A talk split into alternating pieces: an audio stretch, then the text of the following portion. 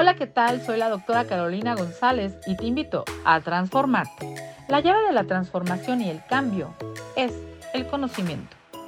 Hoy te voy a hablar de los trastornos de ansiedad.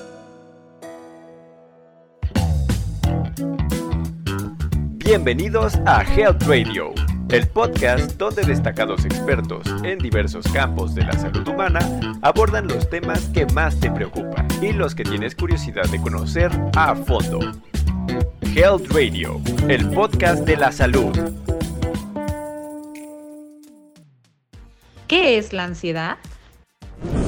Ansiedad viene del latín ansietas, referente al adjetivo de angustia, relacionado a estrechez u opresión. Se puede decir que es una reacción a un estado de tensión o de estrés. Sentir ansiedad de modo ocasional es parte normal de la vida diaria.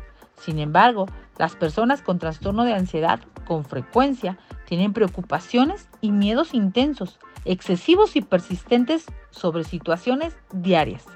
Es de vital importancia que tengas conocimiento de ello, ya que interfieren con las actividades diarias y son difíciles de controlar. Son desproporcionados en comparación con el peligro real y pueden durar por largo tiempo. Con el propósito de prevenir estos sentimientos, puedes estar evitando lugares o situaciones. Los síntomas pueden empezar desde la infancia, la adolescencia o la etapa adulta.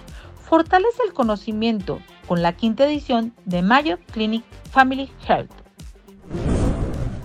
Signos y síntomas de la ansiedad. Toma nota. Sensación de nerviosismo, agitación o tensión sensación de peligro inminente, aumento del ritmo cardíaco, respiración acelerada, sudoración, temblores, debilidad, problemas para concentrarse, conciliar el sueño, trastornos gastrointestinales, dificultad para controlar las preocupaciones. De esta manera estás identificando los signos y síntomas de la ansiedad. Existen varios tipos de trastornos de ansiedad, te voy a platicar alguno de ellos. La agorofobia es un trastorno de ansiedad que tiene que ver con temas de lugares. Es cuando se sienten atrapados, indefensos, avergonzados y a menudo intentan evitar estas situaciones. Por ejemplo, evitan subir a elevadores o a estaciones del metro, vagones o espacios totalmente cerrados que indica que están atrapados. El trastorno de ansiedad puede estar vinculado a enfermedades o bien ser generalizado cuando la ansiedad está con preocupación insistente y persistente que es excesiva en eventos que son asuntos de vida diaria y comunes. El trastorno de pánico implica episodios repetitivos de sensaciones repetidas de ansiedad y de miedo o terror intensos que alcanzan un nivel máximo en minutos. Existe el trastorno de ansiedad por separación. Generalmente sucede este trastorno en la niñez, en el desarrollo del niño durante la función que cumplen las personas durante la paternidad.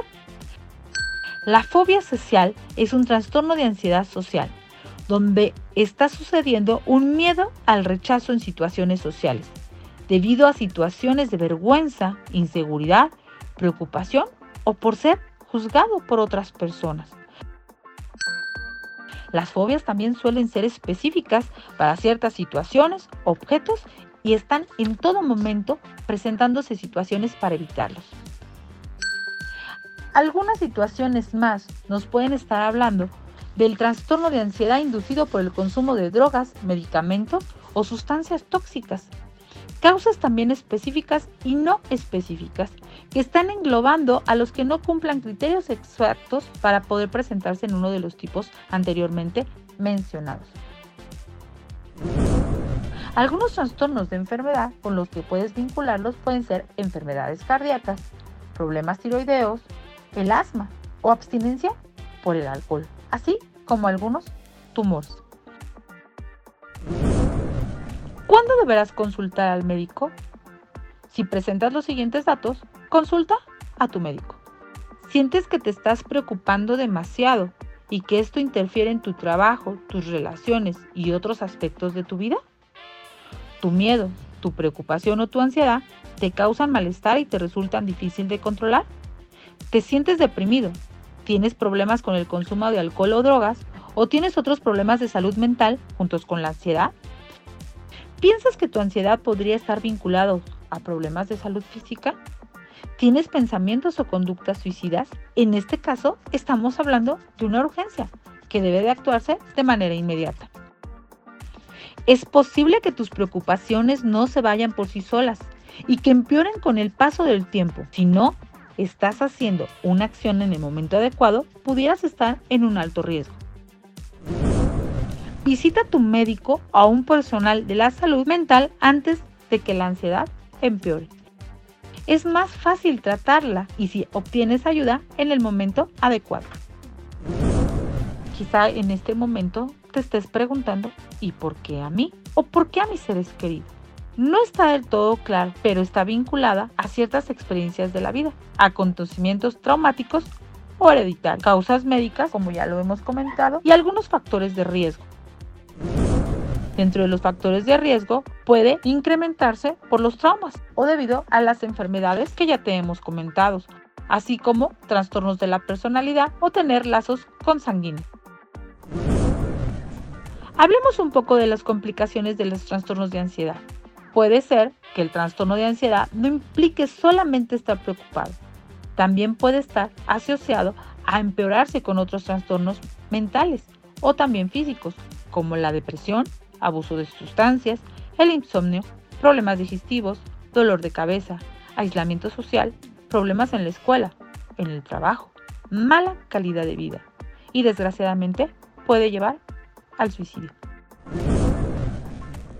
Acude con los médicos que son los profesionales de la salud. Lo más importante es la prevención. No es posible prever con certeza qué causa que una persona presente el trastorno de ansiedad, pero puedes tomar medidas para reducir el impacto de los síntomas si te sientes ansioso. Pide ayuda enseguida. La ansiedad, como muchísimos otros trastornos mentales, puede ser más difícil de tratar si te demoras. Mantente activo, participa en actividades que disfrutes y que te hagan sentir bien contigo mismo.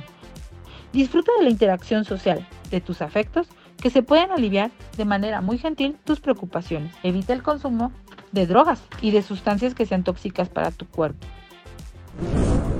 Así es que te invito a transformarte. Haz el cambio, haz algo diferente, identifica síntomas y prevén. Síguenos en Medicina Transformacional compartiendo la prevención y el amor a tu salud.